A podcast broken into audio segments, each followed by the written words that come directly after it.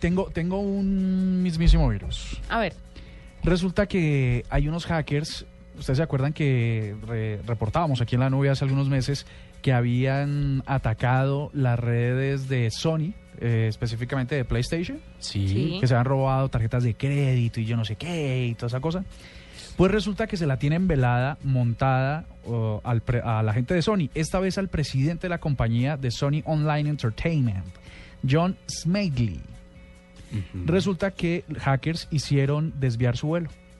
¿Se la tienen? ¿Se la tienen profundamente? Desviar, lo- o sea, lograron desviar el vuelo? Lograron desviar un avión. ¿Y ¿Ustedes cómo Re- creen? ¿Y ¿Cómo? ¿Cómo? lograron Amenaza. desviar el avión?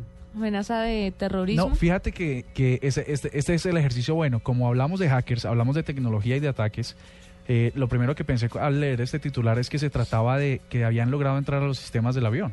Yo creí, cuando, yo- porque es que yo leí el titular, pero yo creí que era el juego, estaban hablando del juego. No, resulta que mandaron unos tweets diciendo, we have been receiving reports that de no sé qué, el avión de del tipo este, el 362 desde DF a San Francisco tiene explosivos a bordo, por favor revísenlo.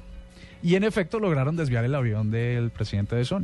Miércoles. ¿No les parece curiosísimo? Buenísimo. Me parece un mismísimo virus. Los hackers que desvían aviones sin necesidad de tocar un computador.